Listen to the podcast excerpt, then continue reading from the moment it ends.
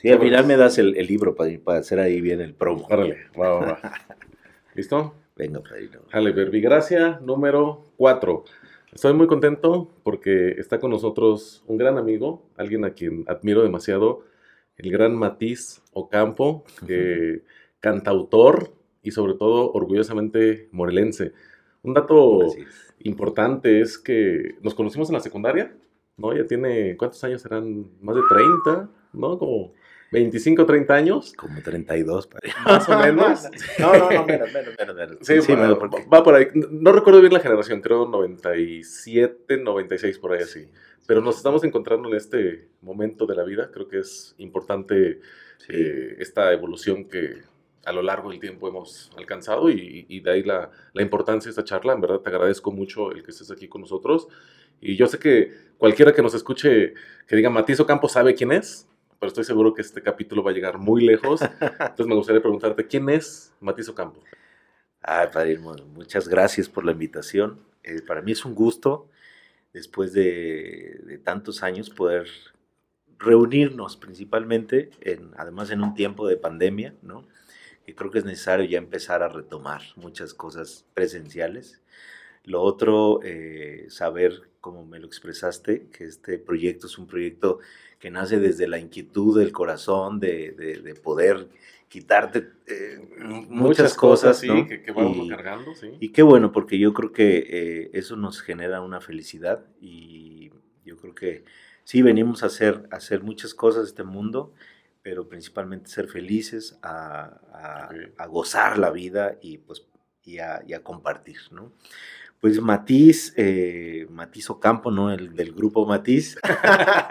este, pues es un, es un loco soñador, ¿no? Que conforme han pasado los años, pues sí me ha pateado la vida, pero esas patadas me han ayudado a, a ser más necio, a, a, ser ecuánime ante lo que, lo que uno puede día a día este, hacer, ¿no? Para, para el bien propio, el bien común. Y, bueno, la vida me ha dado la, fortuna de, conocer la música en, mi infancia, ¿no? Eh, y ahora en, mi edad, este, chaburruques, ¿no? Y la, música me, acompaña, me ha acompañado, me ha acompañado en muchos años, me ha acompañado a viajar, eh, a conocer personas que quiero mucho, que, que admiro, y yo creo que la música, eh, pues hoy nos ha reunido y entonces para mí es una bendición. Y sobre todo eso, sobre todo eso, fíjate que algo que admiro mucho de ti, entre muchas cosas, recuerdo que cuando íbamos en la secundaria ya traías una guitarra.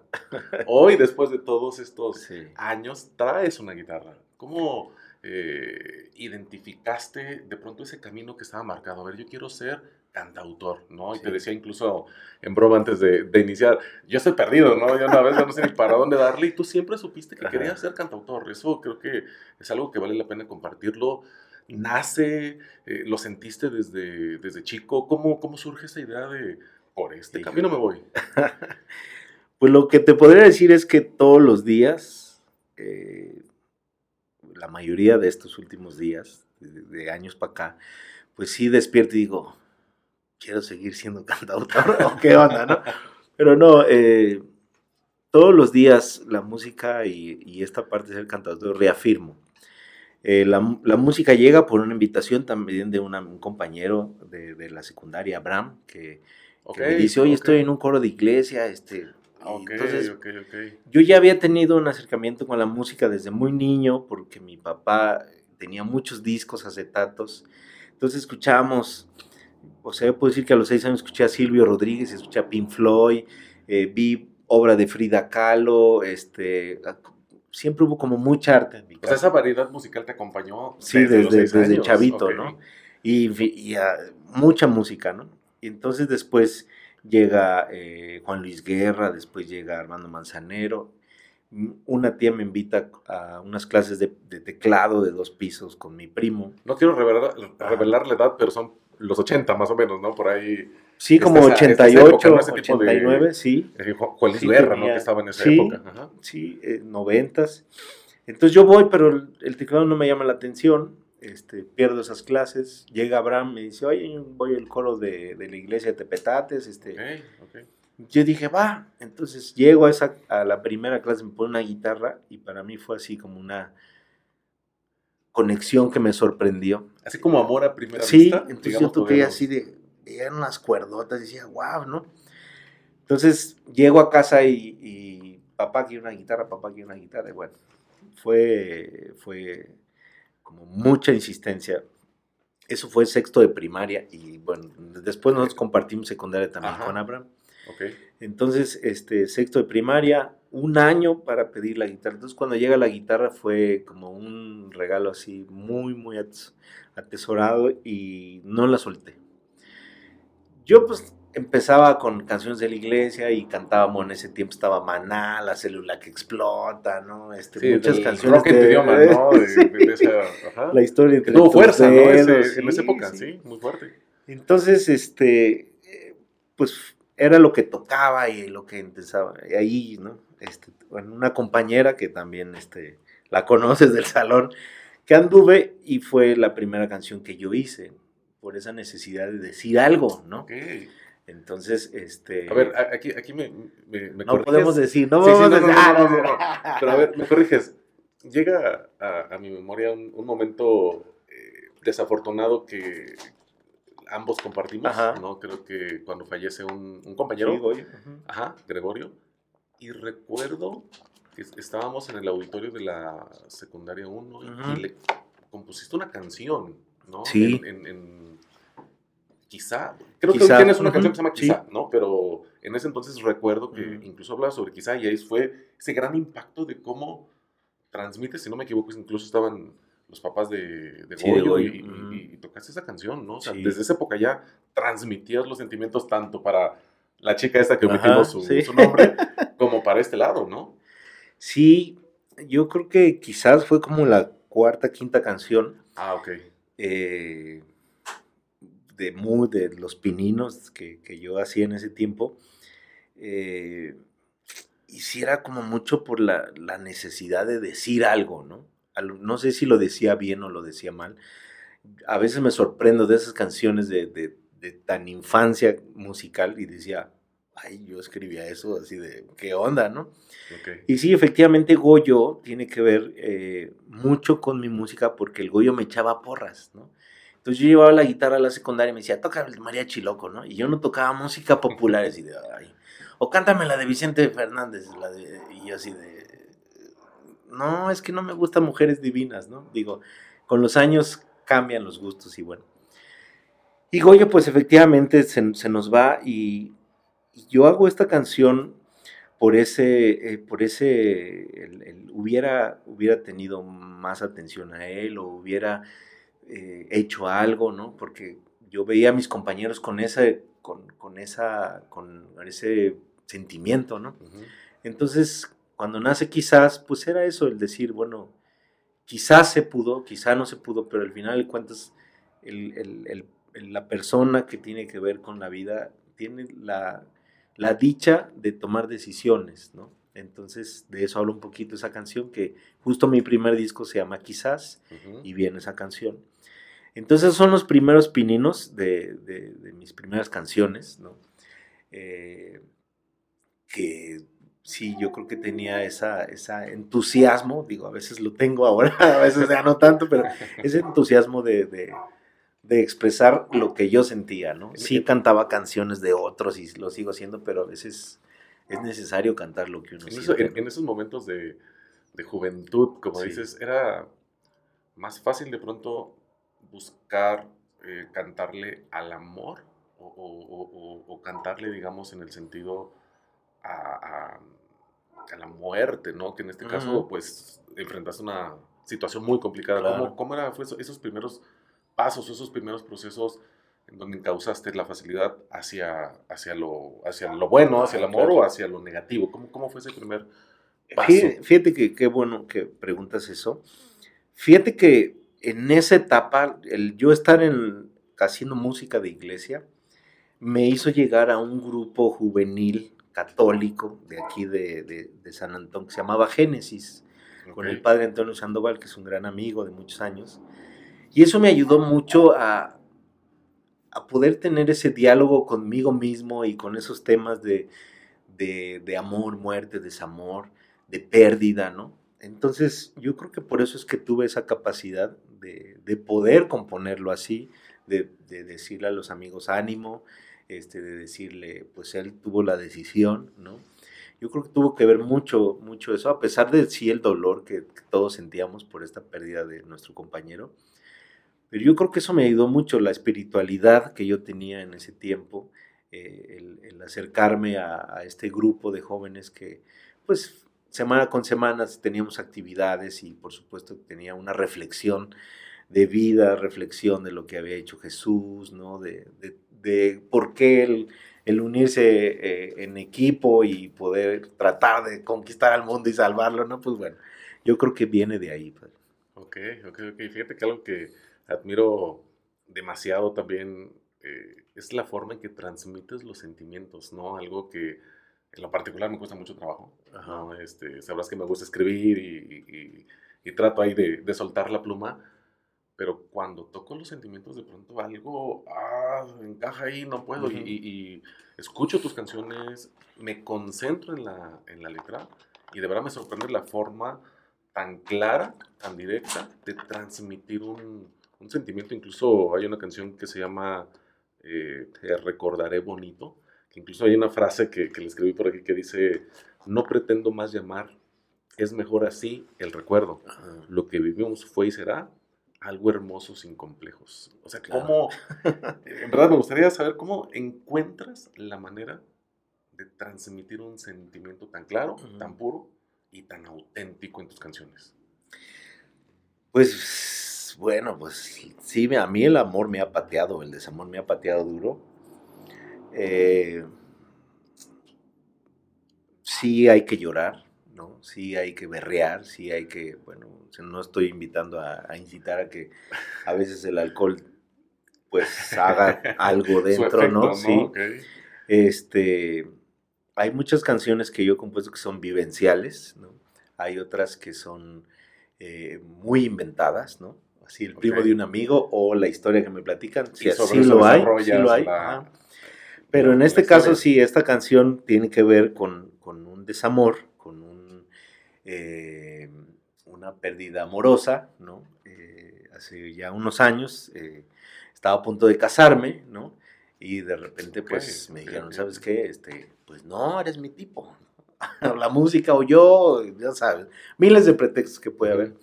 Entonces sí tuve yo que hacer un proceso muy de duelo, un proceso de, salvarme, de curarme, de, de alivianarme, de es, Escribir es parte de ese proceso, me imagino. Sí. O sea, te, ayuda mucho a, soltar, ¿no? Esos sentimientos que traes.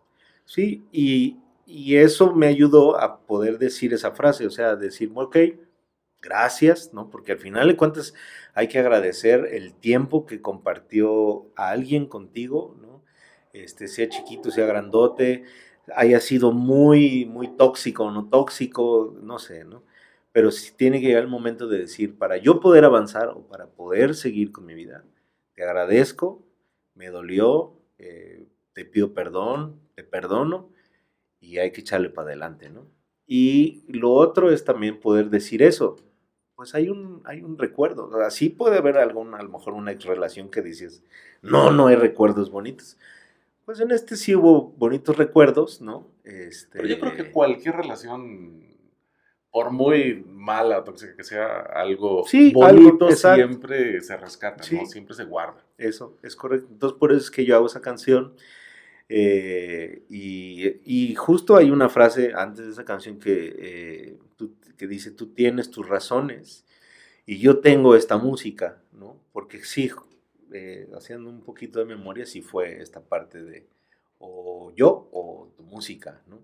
Entonces, eh, pues sí, entonces tú tienes tus razones, tú tienes tu vida, tú tienes tu forma de ser, pero yo tengo esta música y a mí el quitarme la música es como, pues, desgarrarme la mayor parte de mi vida para tener una persona que no va a estar contigo. Porque también es pues complicado que te pongan en esa posición, ¿no? De decir o esto o esto, ¿no? sí, así es. Es, es. muy, muy, muy difícil. ¿Cuál es ese proceso creativo en cuanto a a escribir una, una, canción? Porque entiendo el sentimiento, entiendo ese proceso de duelo en el que te encuentras, pero ¿cómo eh, desarrollas la idea, ¿no? En el sentido, porque entiendo que das también cursos, talleres de composición.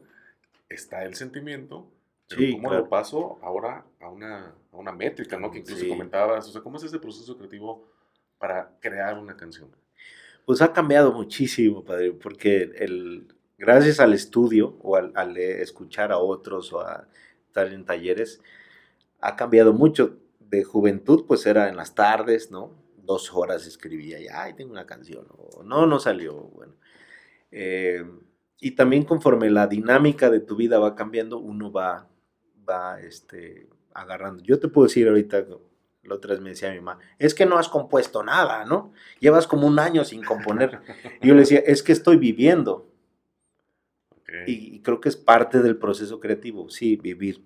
Pero sí, todos los días este, observo, todos los días leo algo, todos los días cuestiono, me pregunto y tú, eh, escribo en, en, un papelito, en mi celular, veo una imagen, me gusta, le escribo y ya me doy el tiempo. Eh, trato de trabajar como ya en la noche, cuando ya no hay tanto ruido, cuando ya el cuerpo también está más, más este, no tan, tan, tan loco, ¿no? Entonces, mi proceso sí agarro mi guitarra, trato de cantar palabras este, con mi idea principal y trato de hacer los enunciados que eh, después los voy rimando, ¿no? O después los voy dando forma. A veces sale el coro primero, a veces sale los versos primero. Entonces, eh, ha sido un proceso que ha ido cambiando. Ahora, desde mi trinchera de panadero, lo que hago es que tengo un cuaderno lleno de, de, harina? ¿no? Pero sí escribo, ¿no? Este, eh, y cómo me siento, cómo estoy, este, lo que me gusta, lo que no me gusta, eh, y ya. Entonces me encierro y bueno. Y llegan momentos muy fuertes donde puedo estar yo agotadísimo, pero de repente tengo la necesidad de componer y agarro la guitarra y y puedo decir que en media hora tengo una canción, ¿no? Este, a guitarra y voz, o sea, melodía, armonía y la letra. Y pum, esas, creo que esas son las canciones más lindas porque son como las más...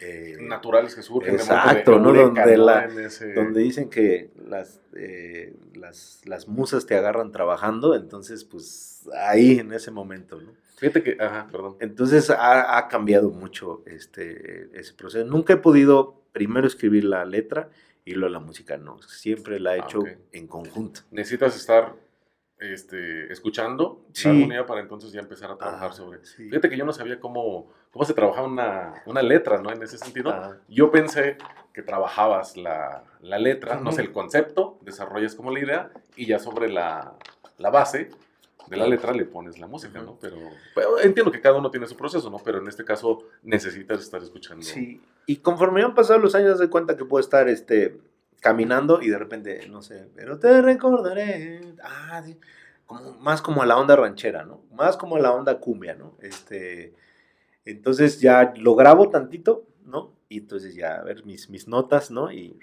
y entonces ya empiezan a, a, a, a estructurar las canciones, ¿no? Hace rato dijiste, eh, no he compuesto porque estoy viviendo, claro. ¿no?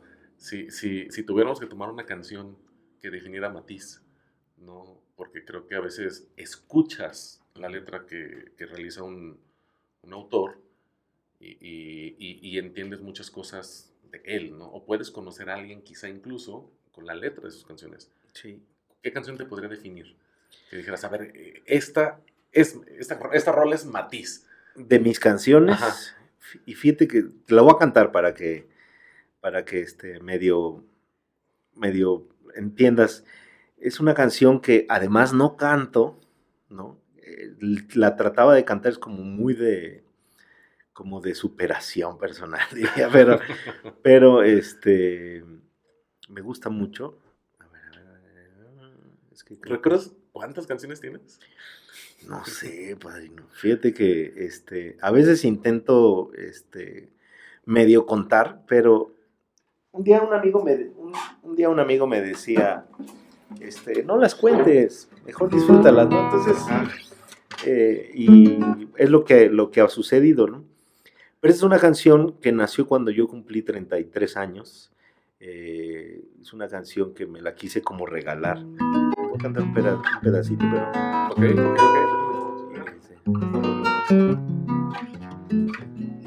No voy a tirar la toalla, me gustas, me fascinas, tienes tus detalles, me cautivas.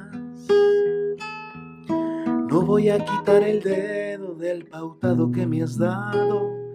Ahí escribo mis andanzas, mi camino. Alguien tiene este latir, tiene mi corazón. Ella es mi luna, mi musa, mi mujer. Alguien tiene que cantar, no tenemos que callar. Esta lucha nuestra luz la canción para despertar, estas ganas de seguir en el camino. Estos sueños no pretenden descansar. Mi garganta va entonada de pasión y mis hilos los dirijo con amor. Me gustas tanto vida, me gustas tanto vida con música. un pedacito. Wow, esa, esa amerita un, un, aplauso. Espero que nos escuche esté aplaudiendo desde, desde sus casas. Muchas gracias. Muy interesante el, el, fondo de esa canción, ¿no? Este, no voy a tirar la toalla y me gusta más la vida con música. Sí. Fuerte mensaje y, y creo que diste en el punto me gustas tanto vida con música. Con música, me la quiero regalar, ¿no? Este, creo que es, eh, eh, es, algo muy interesante que a veces olvidamos, ¿no? El darnos regalos a nosotros mismos. Y qué mejor que tú, Matis, te regales una rola. Sí, es una canción que eh, es raro que, que, la cante, pero por qué, sí. ¿Por qué no la cantas? Pues es que a, veces... ¿Es, muy como este, íntima? No, en mi aniversario que tuve hace tres años, que fueron los eh, estábamos entrando a los 20 años de aniversario de como cantautor, la canté en México. Sí fue así como el, el, goce, ¿no? Este, pero es, es una canción que eh, me mueve mucho porque punto ahora pues las situaciones que se viven de repente mi novia me dice este ese dónde quedó el matiz el, el luchón y el, pues de repente uno le da el para abajo no pero también es parte no entonces le digo pues aguántame pues es, es parte del proceso no y retomo esta canción y digo, claro, ¿no? O sea, este, hay que, hay que seguir moviendo los hilos con amor, ¿no? Fíjate que algo que me gustaría poner ahorita también sobre, sobre la mesa, el contraste, porque en, en, mi búsqueda para, para, esta charla, encontré una canción que en verdad me, me sorprendió mucho, porque habla sobre una crítica social muy fuerte, y me gustaría platicar un poco en relación a esa rola, ¿no? ¿Qué hay detrás de, esa canción la podrán escuchar por ahí, se, llama Canto de Amor sin Esperanza. Eh, en esencia, ¿cuánto tiempo vivirá nuestra esperanza? ¿Cuánto tiempo sanarán las heridas? ¿Cuánto tiempo más tendremos libertad? ¿Cuánto tiempo estaremos callados? ¿Cuánto tiempo gobernará el desamor? Yo quiero paz en mi corazón para cantarle unos oídos, a unos oídos un canto de amor. Yo quiero fuerza en mi entonación para cantar a un pueblo herido que ha perdido la voz. ¿Qué hay detrás de esa canción? A ver, cuéntame. En, verdad pues me, llamó mucho la atención. Fíjate que hay muchas cosas. Primero, el, el, el, título es un título de un poema de mi abuelo. Mi abuelo hace muchos años que falleció y él dejó un disco de poemas, un disco acetato, todavía yo lo pasé a CD. Y su poema se llama Canto de Amor sin Esperanza. ¿no? Okay. Sí, tiene que ver con una situación sentimental entonces, cuando yo estaba haciendo este disco Café, dos días antes de, de, terminar la grabación, digo, a este disco le hace falta un, algo de lo que está sucediendo, ¿no? Algo de, de este desamoroso Cuernavaca que vivimos, y mundo, México, lo que sea. Entonces, y lo otro es que si yo me considero trovador y los trovadores siempre somos eh, protestones, ¿no? Eh, sí, claro, ah, sí. Que es parte de la fuerza de la trova, ¿no? También este, Silvio Rodríguez, que, maneja mucho la protesta inmersa en las propias letras. Sí, y dije, tiene que venir un disco que, que, que hable que, hable lo que está sucediendo. ¿Fue tu primera canción como tal, digamos, de protesta? No. ¿O ya habías manejado? Tengo varias, tengo varias canciones. Hay otra que se llama Sin sitio y sin nombre. Este, tengo otra que se llama Que se callen.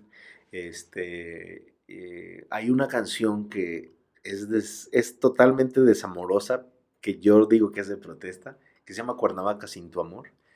Eh, sí habla de un, de un desamor de una pareja, pero también habla de este desamor que vivimos, que se llama inseguridad, crisis, calles mal pavimentadas, etcétera, ¿no? Este, ahorita que estamos en campañas políticas, bueno, ahí les dejo la tarea, bueno. Entonces, eh, retomo mis orígenes tan amados como Mercedes Sosa, que tiene canciones tan lindas, ¿no? Como la de Cambia, todo cambia, este, que canta eh, La Masa de Silvio Rodríguez, bueno. Entonces, empecé a hacer esta canción eh, en ese instante, en los últimos instantes del estudio, y nació esta canción eh, por esta necesidad de decir, ok, soy un trovador que, que quiere cantar canción de protesta, pero cuando la canto, la gente mejor se voltea y decide, no, bueno, entonces, entonces también hay de las dos partes, o sea, porque a mí me critican y me dicen, eres trovador, pero puras canciones de amor y desamor. Ok, sí, pero cuando canto una trova, la gente también le tiene miedo, ¿no? Entonces, ¿qué sucede? Pues es eso, es que también el pueblo ha perdido la voz, tiene miedo, eh, no quiere, no quiere eh, reconocer los errores que tenemos como pueblo. Entonces, bueno, nace esta canción que me parece que fue también de las últimas, de los, de los últimos años de, del, gobierno de Graco, ¿no? Y de Peña Nieto.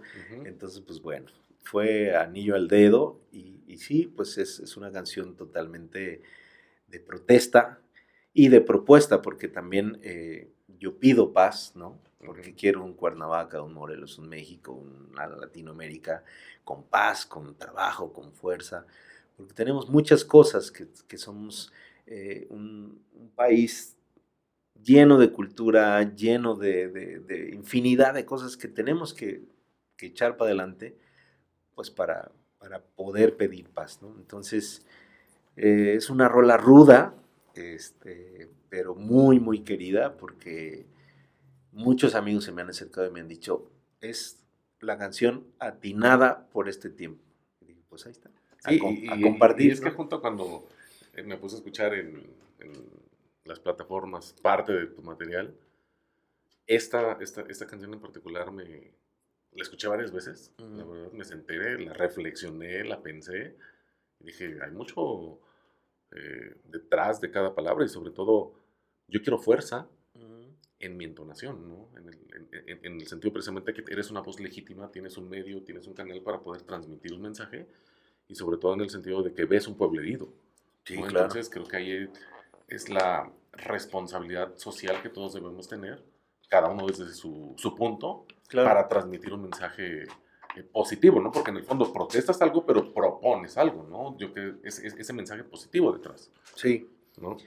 Sí, sí, sí me considero un hombre siempre de, propuesta, de siempre que puedo defender algo, lo defiendo, y siempre que la música puede ser eh, medio para, para alzar la voz, la, por supuesto. La tomas y por ahí sí, Me encanta. es, es, muy bueno, y es muy bueno porque yo creo que nos da este, grandes cambios el poder compartir desde ese, desde ese punto pues, alguna propuesta, alguna posición de, mejora social. Fíjate que hay un tema que, quería preguntarte. Bueno, de hecho es una pregunta que, el público nos, este, nos, puso sobre la mesa y este, quizá muy íntima, pero eres cantautor, tienes tu propio eh, set de canciones. ¿Qué pasa cuando alguien te pide que cantes una rola que no es tuya? ¿no? O sea, de pronto dices, oye, a ver, ya hay bastantes rolas que, que, la gente conoce, ¿no? Incluso una que platicamos ahorita, este, recuérdame el título. ¿De cuál?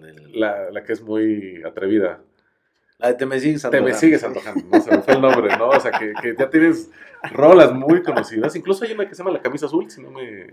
La camisa gris no es mía, pero sí, la Ah, hemos hecho mía, ¿no? Sí, porque la he escuchado muchas veces. Incluso sabes dónde la escuché, si no me equivoco, en, un- en una presentación que subiste con Fernando Delgadillo. Yo creo que sí. Ajá, ahí, ahí, ahí escuché esa rola. Pero bueno, el punto es, ¿qué pasa cuando te piden una rola que no es tuyo? ¿Qué sentimiento da a un cantautor con toda esa trayectoria? Dice, no, oye, cántame la de Silvio, ojalá. Pues fíjate que ya no estoy peleado con eso. Hay veces que llego a lugares donde canto más canciones que no son mías que mías, pero te voy a decir algo, tampoco la gente tiene la obligación de escucharme, ¿no? Eh, pero cuando canto una mía y dicen, ah, caray, ¿y esa de qué? Mía. Ah, cabrón, ¿y ¿tienes canción? Pues sí, estoy tratando de defender mis canciones, pero tú me pides, ojalá, o te mío de mí, Santa Lucía. No tengo problema, porque al final del cuento soy músico y también lo que hacemos es alegrar con la música, ¿no? Pero a veces veo que, eh, conforme- digo, en 22 años hay gente que, que no ha querido aceptar mis canciones y está bien, no hay problema, ¿no? O sea, eh, no es a la de a fuerza. Si, si, si en una de esas los conquisto con una canción mía, ¿no? Y canté 20 covers, ¿no? Este, pues tampoco hay problema, ¿no?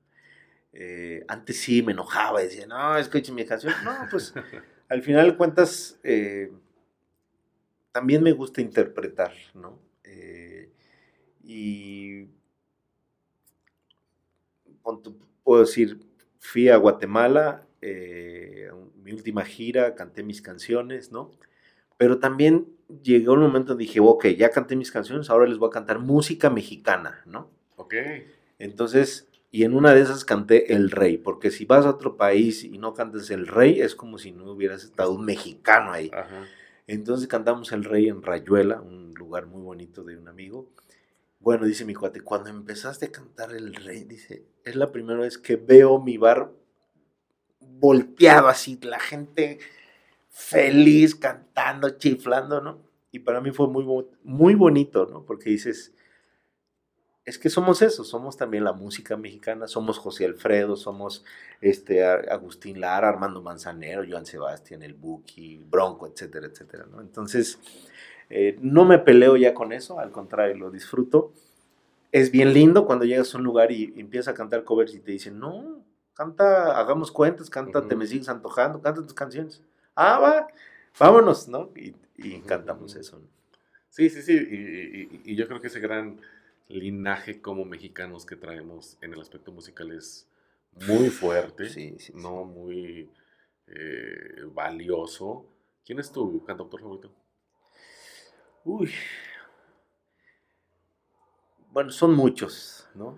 Pues te vas a elegir tres. El que siempre se me viene a la mente por una situación sentimental. Mis papás se separaron cuando yo tenía como 10 años y mi papá le llegó con un cassette para conquistar a mi mamá y fue el cassette de Juan Luis Guerra, el de Burbujas de Amor. Y, des- y lo escuchaba y decía, qué manera de decir las cosas, ¿no? ¿Qué es eso, no? ¿Qué es eso?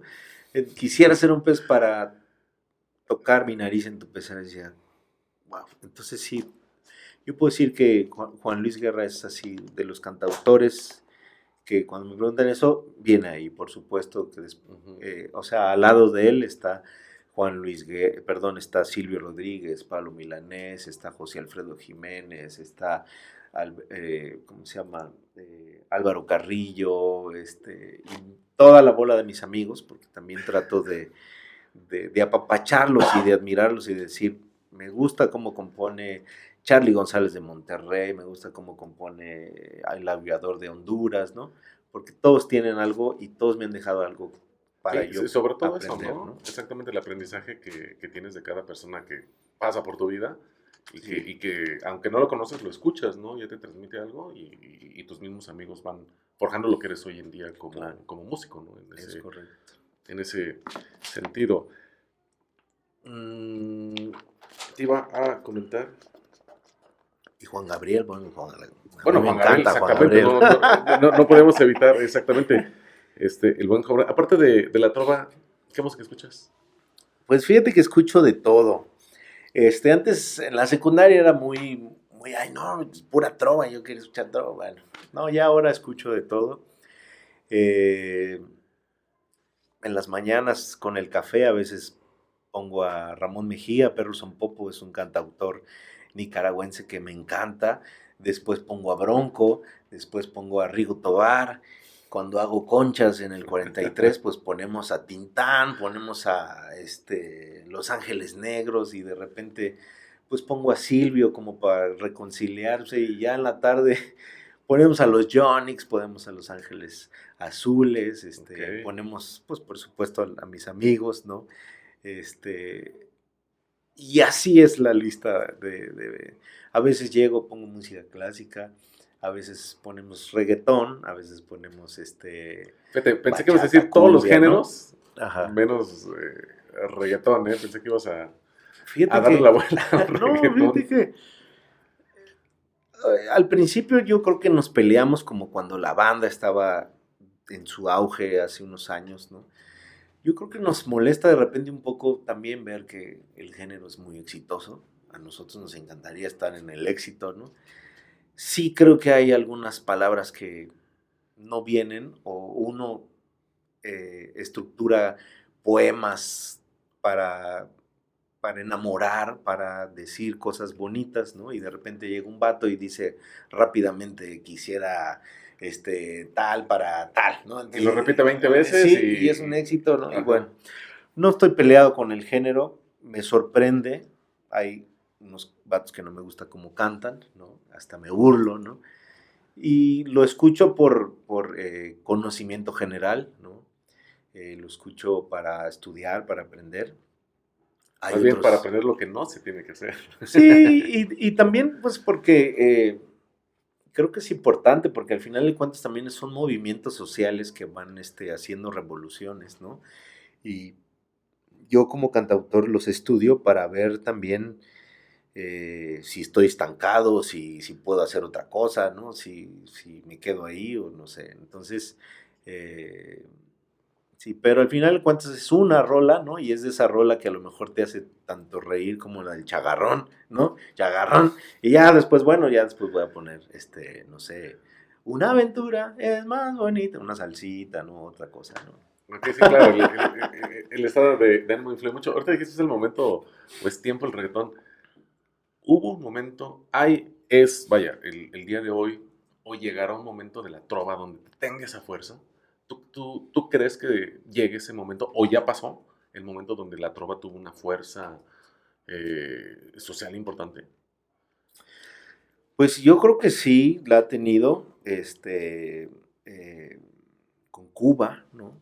con Santiago de Chile, en Guatemala, en Nicaragua, en México, por supuesto. Tuvimos a Oscar Chávez, que en paz descanse, este, a otros, a otros, bueno, Gavino Palomares, los folcloristas que pasaron por aquí, el mismo Chava Flores, ¿no? Que también hizo protesta.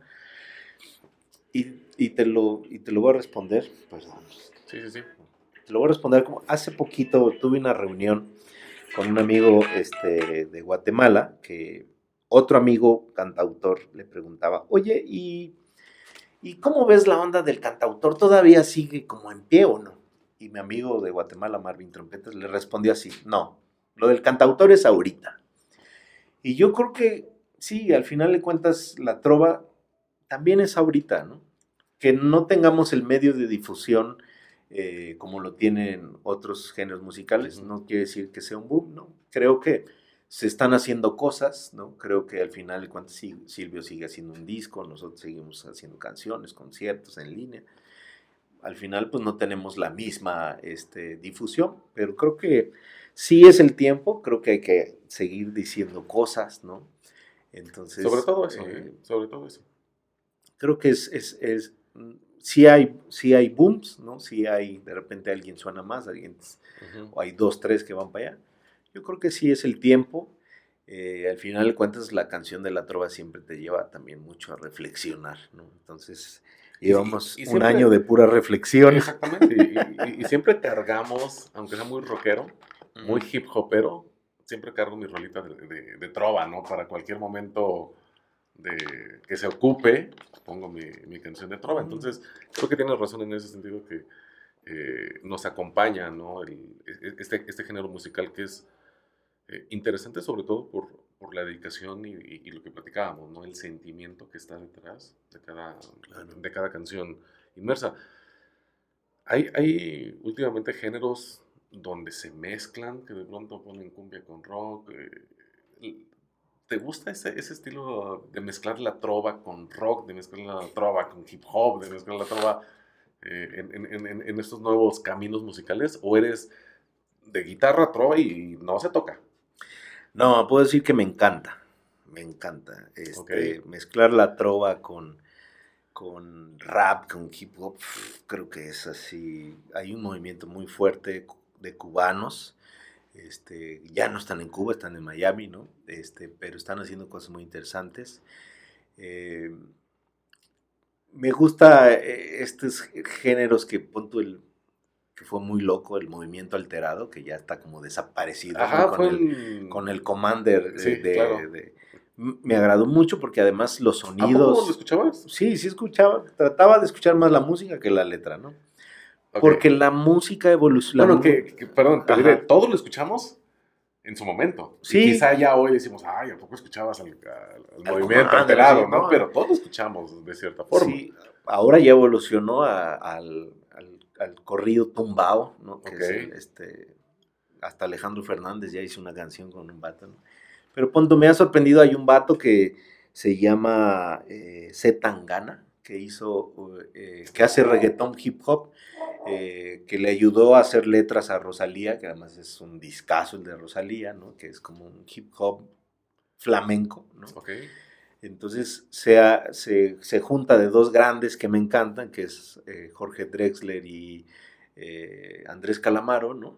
Y hacen cosas que llevo un par de meses sorprendido con eso. Entonces me gusta, eh, me quita el, me, quita un poco el, no me quita, sino más bien me, me, pone ansioso, porque creo que esos géneros están, están, no están evolucionando, simplemente creo que están compartiendo y ese compartir que desde hace mucho sucede ¿no? a través de los años, este, hace que la, la música siga y, vibre y, y se, se, reinvente. Y como dirías en su Peña, música es música. Sí. ¿no? Entonces, y, y, yo creo que se rompe también esas barreras de decir, yo soy rockero y no escucho cumbia, ¿no? O sea, ya, ya, ya el mezclar esto habla de esa diversidad que tenemos hoy en día como sociedad y, y el avance que ha tenido la música en todos los sentidos, ¿no? De que escuchamos cumbia o vemos en un Vive Latino que está Los Ángeles Azules y de pronto llega, no sé, un grupo rockero, claro. sur o cualquier otro grupo. Entonces creo que habla mucho de ese avance que hemos tenido hoy en día en la, en la música. Quiero cambiar un poquito de, de, rol, porque ahora quiero que nos hables de, de ese aspecto, dijiste, de panadero, ¿no? De ese aspecto que ahora estás incursionando en un lugar que se llama 43, si no me equivoco que vende pizza, café y arte. Y, es muy interesante porque yo creo que mezclas, por, por lo que he escuchado de ti y he investigado, mezcla grandes pasiones, ¿no? Este, la comida, el arte, la música. Cuéntanos de qué hay detrás del lugar 43.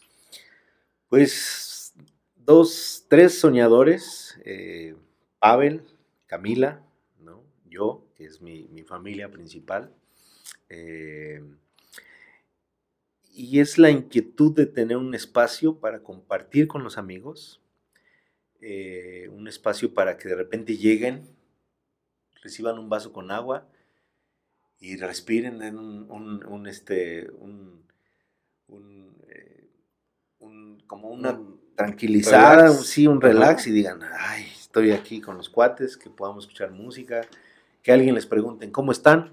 Bienvenidos, ¿qué onda? ¿Cómo está el día? ¿No? Pues bien, que se haga la plática, que los amantes del café puedan tomarse un cafecito, los hambrientos puedan echarse una buena pizza, ¿no? Este, y lo demás, que es principalmente lo que hacemos todos los días, lo de la música, el arte, la pintura, pues que se vaya dando, ¿no? Este, a mí me toca hacer la parte de, las pizzas, estamos haciendo pan artesanal, que ha sido una hermosa experiencia. Eh, yo creo que tiene que ver con la parte creativa, ¿no? Cómo el mezclar la harina con el agua y las levaduras y hacer un primer fermento, un segundo fermento, el bloque, todo para mí eso ha sido una explosión en la mente de decir, wow, ¿no? Y pelearme con los que dicen, no, di no al gluten y bueno, ya sabes, ¿no? Pero al final de cuentas es un espacio donde se puede comer o no se puede comer, se puede tomar un vaso con agua, se puede eh, hacer una plática, idear un concierto íntimo. Eh, eso es lo que ha estado evolucionando el lugar 43. Eh, ha sido un aprendizaje, ¿no? porque la atención a la gente también es un aprendizaje, es un don, ¿no? Y es un aprendizaje con mi pareja el, el poder ir sobrellevando también eh, un negocio, ¿no? Este, cuando nosotros... Y sobre todo porque lo abriste en pandemia, ¿no? Si, si no me equivoco, también es un doble esfuerzo sacarlo adelante en esta situación. Así es, sí, sí, sí. Este, sí, vivimos unos altibajos así tremendos, a veces no llega nadie, a veces sí hay una pizza, a veces no, a veces llegan pedidos y bueno. Y lo otro es que eh, creo que es la necesidad de un espacio para compartir, ¿no? para sentirnos seguros, para, para este, que de ahí nazcan sueños, ¿no? Y bueno, seguimos aprendiendo. Eh, tenemos una carta pequeña de pizzas, pero la idea es que evolucione. Por supuesto, vamos a hacer en un futuro pizzas sin gluten, pan sin gluten, este, cosas que también la gente nos va pidiendo, los amigos. Entonces, ¿por qué no dar gusto a eso, no? Este, tenemos, integramos ensaladas, este, los miércoles hacemos conchas, ¿no? Que es este, yo nunca imaginé haciendo pan, pan dulce, y lo empezamos a hacer y la verdad es que los amigos nos apoyan y les gustan mucho, entonces agradecemos eso. Y invito a los amigos a que se y, y sobre todo también escuché que hay niños, ¿no? Que es un taller de Sí. ¿De conchas para niños? Hicimos taller de, pizzas, para niños. sí, porque creemos que eh, pues los niños en esta pandemia han sido los más afectados también, porque les quitamos la convivencia con otros niños, la dinámica de juego, ¿no? Entonces tratamos de que sea un espacio familiar, un espacio donde los niños puedan ir, creen su pizza, coman su pizza, se vayan con esa experiencia a con los, con los otros familiares, los amiguitos, ¿no? Entonces ah, hicimos un taller de decorado de galleta, este, estamos tratando de llegar al taller de panadería con los niños, pero es algo más complejo porque la masa es diferente, entonces tratamos también no hacerlo tan complejo para que puedan disfrutarlo. ¿no? Ok, no, muy, interesante, fíjate que no tengo el gusto de, de estar ahí en, en, el local 43, pero ya hicimos un, una promesa que en el futuro íbamos a, a, visitarte para, para probar las, las, pizzas y sobre todo porque pues, has, alcanzado un, un, gran logro, creo que refleja mucho lo que eres, ¿no? En el sentido de, de, la creatividad. Y veo que utilizas mucho una palabra incluso, ¿no? La necesidad. La necesidad de hacer música, la necesidad ahora de expresarlo de esta manera y de buscar siempre la creatividad.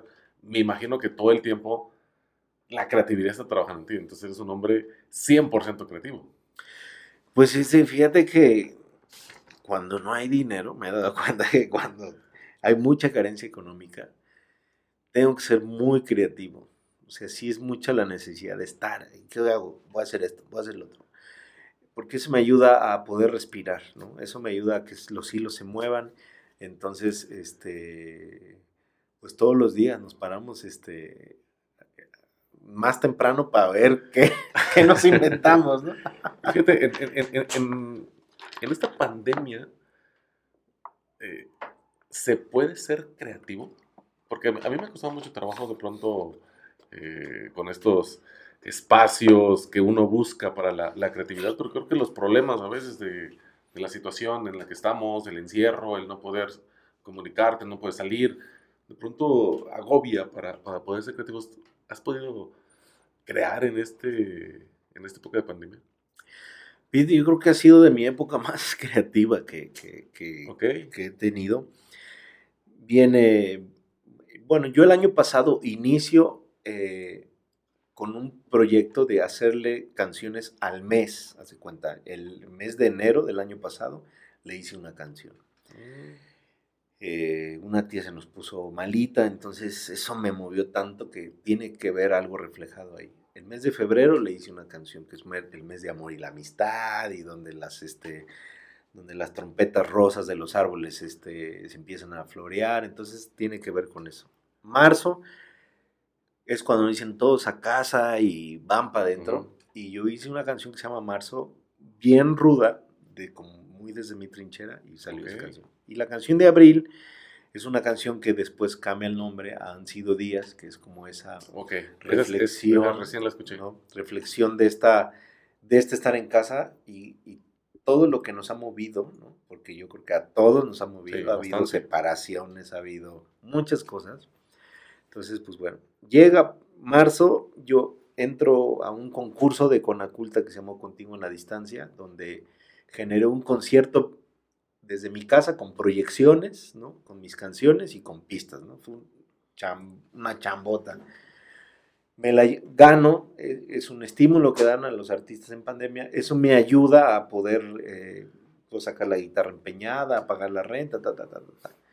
Llega mayo, llega un proyecto que se llama eh, Grupo Sodoma, donde un amigo me invita a hacer canciones, covers de cumbia este, a nuestro estilo. Entonces hicimos cuatro canciones muy divertidas, nos divertimos muchísimo. Y después de ahí viene el, eh, el, hacer conciertos desde casa, pero con una producción un poquito más profesional. No un live streaming, sino ya una producción que se graba en postproducción, que se produce y se transmite. ¿no? Y de eso me he aventado seis conciertos, que son aproximadamente 40 minutos cada concierto. Los primeros dos los hice yo solo, después invité a mis músicos, donde ya podían salir un poquito más y además de que estaban los músicos, hicimos unas proyecciones, ¿no? En la pared. Ok. Y ya, eh, bueno, hace poquito me aventé el sexto, que fue desde el lugar 43, ¿no? Este, pues al año, casi al año. Entonces, pues sí ha sido como un año muy, de, mucho trabajo. Este, de, entrando al 43, pues cuál, cuál he hecho cosas, he hecho muy poquito, ¿no? Pero bueno, y en la otra parte también, como para eh, buscar la chuleta, estoy produciendo tres discos de amigos. ¿A poco? ¿Eso no se ve que también es la producción? sí. En casa tengo ahí un pequeño estudio donde estamos produciendo el disco de Poncho Villanueva, de un amigo de Coatlán del Río, que es un compositor que se llama Alberto, este, Tutucayo, mira. este, Y estamos haciendo eh, un disco de un amigo licenciado, este, que está ahí bien parado ese disco, pero estamos ahí retomando, ¿no? Entonces, este, pues, e, e, otras cositas, ¿no? Que, el productor es el que ve lo que el artista no puede ver, ¿no? Me corriges. Eh, esos ojos que a lo mejor el artista dice, ya está lista la canción, y el productor como que le da la forma para, para que sea el producto final. Sí, bueno, yo lo que estoy haciendo más bien es arreglo, ajá, arreglo y producción. Entonces ellos me mandaron la canción así crudo a guitarra y voz desafinado, chalala, ¿no? Entonces ya la escucho y digo, esta canción va para un bolero. Y ah, entonces ya yo hago la estructura, eh, hago las guitarras, hago el bajo, este, canto primero, se las mando, ellos me dicen, me encanta o no me gusta, quítale esto. Entonces ya me lo retoman, sigo haciendo el arreglo, termino la producción metemos su voz y ya este, hacemos el, disco. Porque podría ser como para nosotros los, los escritores, los editores, ¿no? En el sentido que le mando mi, mi, material y me dicen, no, está todo mal hecho, a ver, vamos a darle forma a las palabras y ya queda el producto hecho. Parte de, de, ese filtro que, que, trabaja la producción. ¿Te gusta ser productor? Eh, ¿O te gusta ser más cantautor? Es que es muy pasional también lo hago por lapsos, ¿no? A veces de repente agarro a alguien, lo produzco, hago su disco y ya lo, lo dejo, ¿no? Sí me gusta, ahora lo hice por, por, la necesidad, porque no tengo la actividad musical en bares y así. Eh, me gusta y ahí también me, me doy cuenta de todo este desarrollo musical que he tenido a través de los años, entonces es muy divertido para mí y de repente cuando mis amigos me dicen, quiero algo distinto a lo que soy, uy, papá, vente. Entonces, sí trato de, de, moverles un poquito eh, su canción eh, musicalmente, ¿no? La letra siempre lleva todo el respeto. Entonces, veo alegría en mis amigos de decir, hijo, es que me sacaste como del, del lugar donde estaba, me llevaste a algo electrónico y de repente me vas a llevar una cumbia y de repente algo hawaiano. Entonces, creo que mi buen amigo Poncho Viano está contento. Así ok, ok. Ahí va. Fíjate que tengo unas preguntas, Matiz, este, para ir cerrando esta, esta charla muy interesantes. Cortas y ya veremos cómo las, este, las quieres contestar. ¿Hay algo que te gustaría hacer, pero que aún no te atreves? Hijo, pues la otra vez me decía mi novia si nos aventábamos del bungee, la verdad, sí me da miedo. este, yo le dije, yo creo que eso nunca lo digas. Te espero aquí con un cafecito y yo te lo invito y no sé, ¿no? Pero en una de esas a lo mejor y sí, me, me aloco y sí. Yo creo que eso, ¿no? Ok. Hawaiana, hawaiano pepperoni. Mm, hay días que... Difícil decisión. Hay días... O mitad y mitad. ¿no? Ajá, que, que, se puedan haber échale. Sí. Mitad, mitad, mitad hawaiana. ¿Innovar o seguir por el camino establecido? ¿Cómo te consideras? Pues fíjate que en la locura de, de, de innovar, creo que todos los días trato de, de hacer cosas, ¿no? Eh, sí es muy, muy rico estar, llegar a, a ser como el, el, el, cantautor así en su sillita y así, pero, pero no, siempre creo que ha habido ese, ese gusto por estar parado y de repente bailar o de repente quitarte la guitarra, no sé, en el caso de la música, ¿no? Uh -huh. Este, le he dado vuelta a muchos géneros, cumbia, salsa, norteño, este, entonces creo que siempre ha sido innovar, ¿no? ¿Cerveza o vino? Híjole, cerveza, vino, mezcal. Lo que caiga es bueno. Sí, eh, disfruto mucho, soy más amante del café, en la mañana platicábamos, pero sí, me gusta mucho el mezcal, tengo un disco que se llama Canciones para beber mezcal, que es un disco con un arte objeto eh, y un mezcal. Entonces, bueno, la cerveza, pues hay cervezas artesanales que me sorprenden ahora. Y el vino, tengo una canción que se llama Vino Tinto, Café y Agua. Entonces, sí también. Eh, me tocó vivir en, en, Ensenada y Valle de Guadalupe. Ir a visitar Valle de Guadalupe es sí, hermoso disfrutar de vinos que además son mexicanos, es una chula. Entonces, no me considero tan alcohólico, pero sí me considero alguien que le gusta degustar, ¿no? Y okay. me gusta el ron, desgraciadamente, pues bueno, ni modo. ¿Guitarra eléctrica o acústica?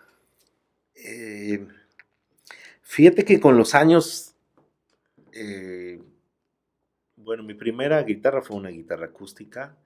A mis 15 años mi papá me regaló una guitarra eléctrica que atesoro con mucho cariño. Y a partir de ahí han evolucionado. He, tenido guitarras de 12 cuerdas, he tenido este, ukuleles y bueno. Creo que al final de cuentas lo más importante y creo que puede ser mi instrumento, un instrumento de cuerdas, ¿no? Sea de nylon, metal, eléctrica, es un instrumento de cuerdas. Ok. Fíjate esta pregunta muy... En verdad me gustaría escuchar a, el amor, ¿qué, ¿qué significa para ti el amor? ¿Qué es para ti el amor? Más bien, ¿qué es para ti el amor? Híjole, en este instante yo creo que es este es fuerza, es eh, paciencia, eh, compartir, sobrellevar, eh, perdonar, luchar, eh, convivir y, este, y caminar, yo creo, entre muchas cosas, pero y pues por supuesto, este, Pavel, Camila, el 43, mi familia, ¿no? mi guitarra. ¿Cuál es el mayor logro de tu vida? Uy, padrino. No lo sé, pero ahorita se me vino a la mente eh, hace dos años que me tocó ir a, a, Guatemala y a El Salvador.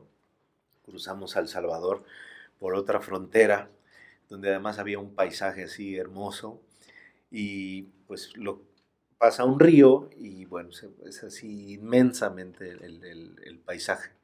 Entonces íbamos y le, antes de llegar a la, a la, aduana le dije a mis amigos, Byron y a Marvin, espérenme, espérenme tantito, déjenme bajar.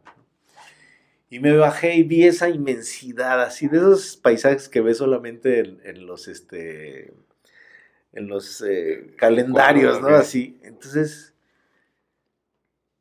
me, me, paré ahí a escuchar el silencio, ¿no? El aroma que llegaba del río, ¿no? Ver así la inmensidad. Y dije, bendita música que, más, que me has traído hasta aquí. Así fue así, es decir, gracias, ¿no? Ese ha sido un instante muy bello que yo creo que lo puedo, así como de mis grandes logros, ¿no? Eh, como despertar todos los días y poder hacer lo que, lo que me gusta, eh, también es de mis grandes logros del diario, ¿no? Ahora es eh, también, pues cuando la gente dice, qué rica pizza, dice, ah, ya. Como dirían los chefs, cuando el plato está vacío, sí. mayor eh, satisfacción. Es correcto, sí, cuando ves el plato vacío de no hay dices, ya ni pregunto, ¿les gustó? sí. Fíjate que yo me considero una persona muy perfeccionista, que me exijo mucho cuando escribo. ¿Eres perfeccionista tú al momento de crear una canción? Fíjate que eh, yo creo que hay un porcentaje que, que, lo escondo. Y es ese porcentaje que me ha permitido, al momento que lo escondo, hacer muchas cosas y ser muy aventado. Porque veo eh, amigos que son tan perfeccionistas que de repente eh, sufren, ¿no? Sí. Y, y yo creo que eso me ha ayudado a no sufrir tanto, ¿no? En cierta parte. Em, trato todos los días eh, en, eh, que la grabación sea mejor, que la letra tenga más, eh, más contenido, ¿no? Pero también un amigo me decía que las grabaciones o los libros o la, es una fotografía de cómo te encuentras en ese instante, ¿no? Entonces no vas a hacer un, un Juan Gabrielazo o un fulano de tal cuando tú estás empezando, no, vas a ser Matiz a los 20, Matiz a los 30. Entonces creo que eso me ha permitido a poder, eh, poder estar eh, creciendo, porque también sí soy súper crítico conmigo y digo esto y lo otro y tengo que cuidar esto y lo otro. Pero sí hay un porcentaje ahí que no tan obsesivo decir, ya hay, que, esconderlo, ¿no? Sí. Entonces eso creo que me ha permitido a, caminar, a hacer cosas, entonces pues puedo decir que no soy tan, tan, este, tan tóxico conmigo mismo, ¿no? sí, porque en verdad llega a ser muy, muy pesado, complicado, ¿no? Y sobre todo decir, este es el punto final, ¿no? ¿Cuándo es el punto final? Si, si nunca, este, diría mi editor, cuando, ¿cómo era? mientras no lo publiques, puedes pasarte toda la vida perfeccionando, perfeccionando, perfeccionando, ¿no? La mejor manera es ya publicándolo y soltándolo. Me imagino que con las canciones es eso, ¿no? Llega un momento donde dices, este ya es el punto, ya está perfecta, o si no te la puedes pasar toda la vida buscando mejorar la canción. Y es que además tiene, lo más sano creo yo que tiene que suceder eso porque también tiene que llegar la, la crítica del lector, ¿no? Así como te puede decir, Creo que aquí necesito una coma, ¿no? Que sería como una crítica muy obsesiva. Este. sí, que por cierto hay dos errores ahí en el libro y que están muy marcados. Ah, le faltó la. No, le faltó él. Ajá, detallitos en ese. Pero lo, lo sacaste, ¿no? A lo mejor te hubieras quedado otros 20 años obsesivamente con los mismos errores, ¿no? cuidando ahí palabras. Entonces sí, creo que a veces no hay que ser tan tan, tan, tan exigentes, ¿no? Este, y aprender de esos errores que vas para siempre, ¿no? Y, mejor, y en, en, cuanto a la crítica, ¿cómo la recibes? Porque ahorita que me cuesta un montón de trabajo de pronto recibir la crítica en, cuanto a tu trabajo, ¿no? Porque sabes todo el esfuerzo que hay detrás. Sí. Todas las horas de sueño, todo lo que, lo que involucre de pronto que llega alguien y diga, eso porquería eso. No lo sé. No sé cómo recibe las críticas. Pues cuando yo este, empecé eran pues, no dormía, este, me costaba mucho trabajo, ¿no? Eh, ahora las escucho, sí, siempre, oye, es que aquí ah, las escucho y digo, mm, sí, pues para el otro, ¿no? Hay, que seguirle, ¿no? Eh, Pero de cierta forma no te... Siempre van a afectar. Es, es, raro, es raro las personas que dicen, eh, no, ya, o sea, así de, no, no, no las escucho, ¿no? Pero yo creo que, ay, ah, una hora. este, eh, una hora que cante. ahorita, ahorita cantando. o sea, sí es, es, como, yo creo que siempre vamos a, a, ponerle atención a las críticas. Lo que hay que aprender a, a saber es qué crítica vas a, vas a asimilar y vas a poder hacer, ¿no? Porque a lo mejor hay una crítica así de que me han tocado muchísimas críticas así ahora en los lives, así de que empieza la gente, no, pues dícate otra cosa, ¿no? Y así. Entonces están ahí en chinga una hora de concierto y están, ah, cantas bien culero. pero ahí están una hora, ¿no? Entonces al final de nuevo, bueno, muchas gracias a mi fan que me estuvo echando porras. Besitos, mi hate tan lindo que te quedaste una hora soportándome, gracias.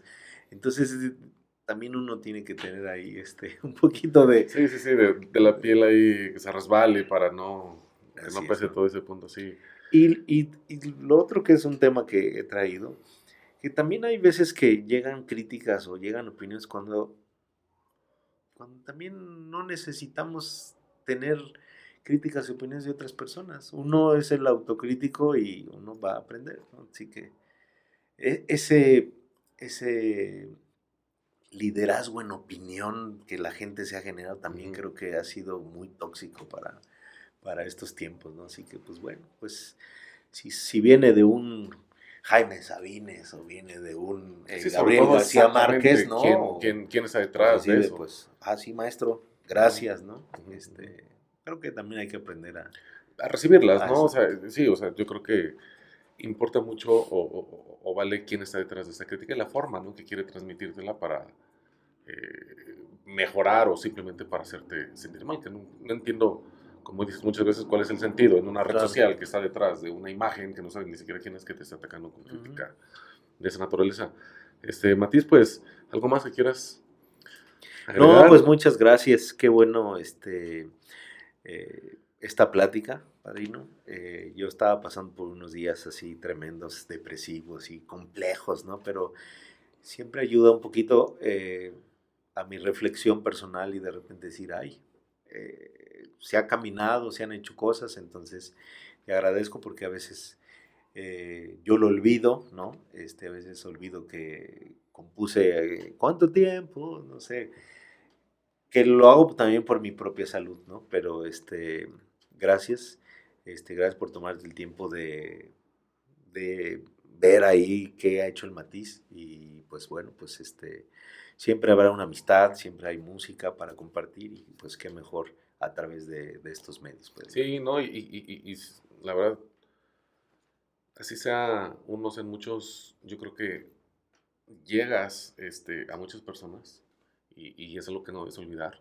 Es algo que, insisto con la palabra, admiro todo lo que has hecho, porque te conozco desde que ibas en, secundaria y te soy honesto, a mí me tocaste. O sea, desde aquella rola que platicamos de quizá, este, a mí me tocaste. O sea, e, e, ese momento lo tengo muy marcado no solo por el evento, sino por la rola que cantaste en el auditorio de, la secundaria 1, ¿no? Y desde ahí sigo la trayectoria que llevas, digo, con independencia de, de la amistad que, existe, que aunque tiene muchos años que no nos veíamos, pero, pero bueno, ahí está un vínculo, ¿no? Que coincidimos en algún momento de la vida y, y ahí vamos a, a, estar. Entonces admiro mucho el trabajo, sobre todo porque creo que eres una persona auténtica, eres una persona que transmite de manera natural los sentimientos y hoy en este momento de mi vida valoro mucho eso en las personas. Creo que acercarte a personas como tú valen mucho, mucho la pena y, el agradecido soy yo, ¿no? que hayas venido. Y quisiera hacerte un breve obsequio. Sí, este Matiz, mira, con mucho cariño. Muchas este, gracias. te obsequio ahí un libro de Selli, entre curiosos, del mal rojizo, del que escribimos. Creo que compartimos parte de esa necesidad me gustó mucho la palabra que, que, mencionaste mucho. Creo que para mí era una necesidad escribir, ¿no? Y también parte de mi esencia este, está ahí. Pues te lo obsequio con mucho cariño en agradecimiento por, por haber venido. Y este, Muchas gracias. Y perfecto, Mati, pues muchísimas, muchísimas gracias. Y nos estaremos Ahorita viendo me lo dedicas. más adelante. Muchas gracias a todos. Hasta luego. No podemos irnos sin escuchar a Matiz Ocampo. Nos va a cantar unas rolitas de, de regalo.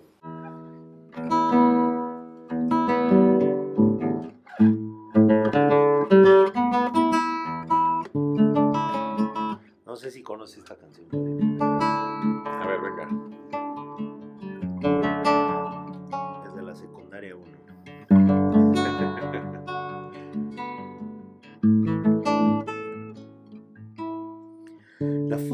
Escuela nos demuestra lo que fuimos, los errores cometidos, lo que amamos y perdimos.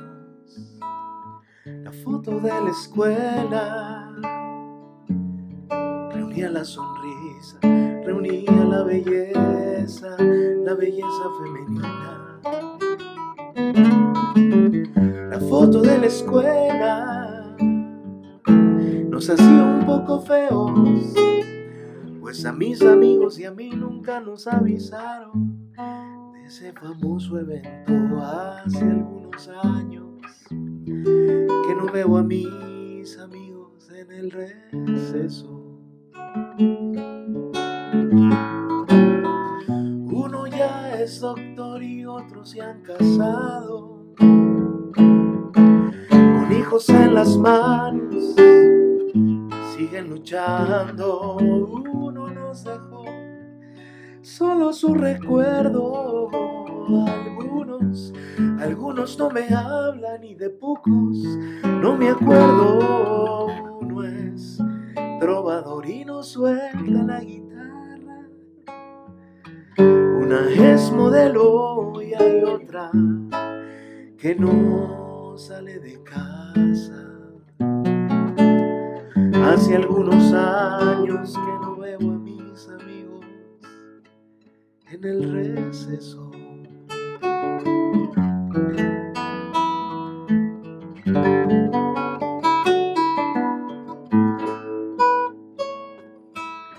La foto de la escuela enmarca una exnovia. Los besos que nacieron y un día se extraviaron.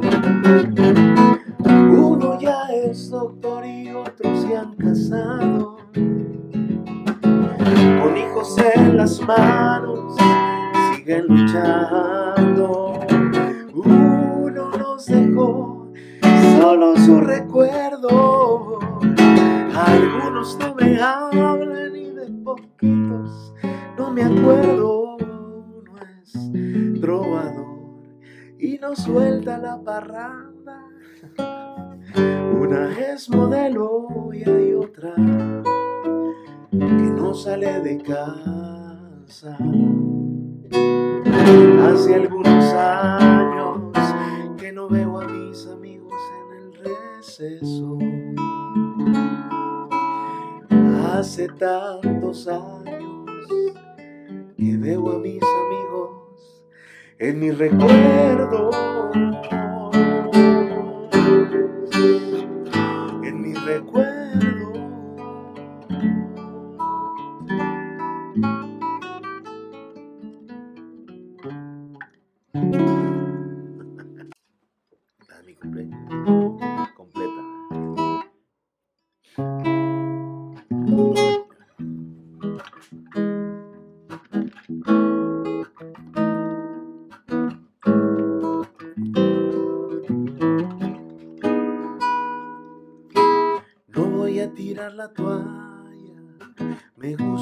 Fascinas.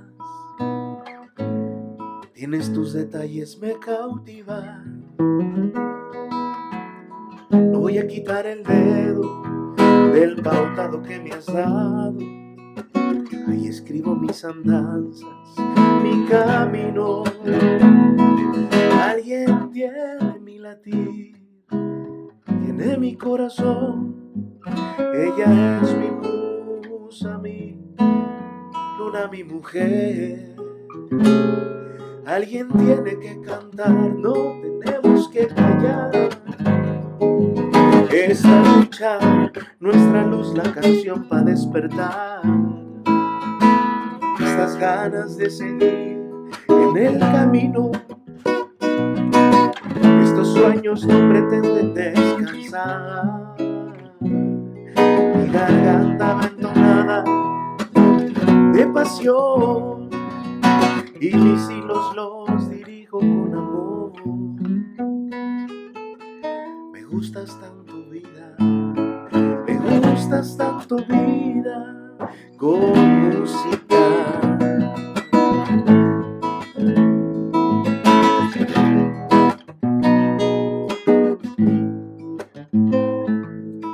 No voy a tirar la toalla, no voy a tirar mi esfuerzo, llevo ya algunos pasos y cada día quiero más.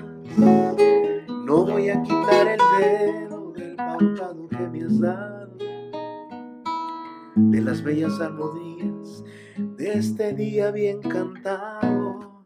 Alguien tiene ese latir, tiene mi corazón. Ella es mi luna, Alguien tiene que cantar, no tenemos que callar. Nuestra lucha, los suspiros, la canción va a despertar.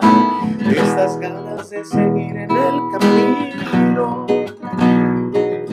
Estos sueños no pretenden descansar. Mi garganta va entonada de pasión. Y mis hilos los dirijo gustas tanto vida, me gustas tanto vida, con música.